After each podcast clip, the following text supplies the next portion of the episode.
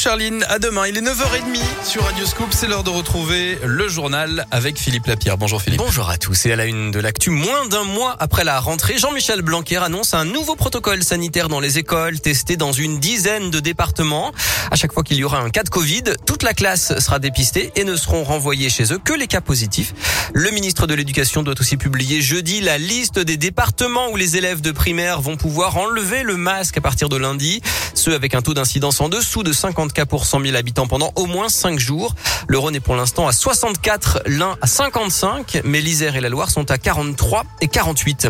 Dans l'actu, Sanofi stoppe le développement de son vaccin à ARN messager contre le Covid. Le laboratoire français s'est rendu compte qu'il arriverait trop tard sur le marché. Sanofi poursuit en revanche le développement d'un autre vaccin contre le virus actuellement en dernière phase d'essai. La métropole de Lyon donne son feu vert pour le projet d'Arena de l'Olympique lyonnais à côté de l'OL Stadium à Dessine, une salle de concert, de spectacles, de séminaires et de sport bien sûr avec les matchs de l'Asvel en Euroleague, coût estimé 140 millions d'euros.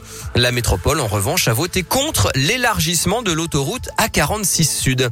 Une réunion de chantier ce matin à Passe Fernand Ray dans le premier arrondissement où une cheminée s'est effondrée sur le toit d'un immeuble en travaux hier soir. Les dégâts sont importants mais le bâtiment été vide et personne n'a été blessé Fans de rugby, 250 000 billets vont être mis en vente cette semaine pour la Coupe du Monde en France dans deux ans et une partie dès ce soir. Cinq matchs sont prévus à Dessine avec euh, le 15 de France et les All Blacks notamment. Et puis le coup d'envoi de Filmoramax deuxième édition, le festival du court métrage à Lyon, c'est jusqu'à dimanche avec Radio Scoop.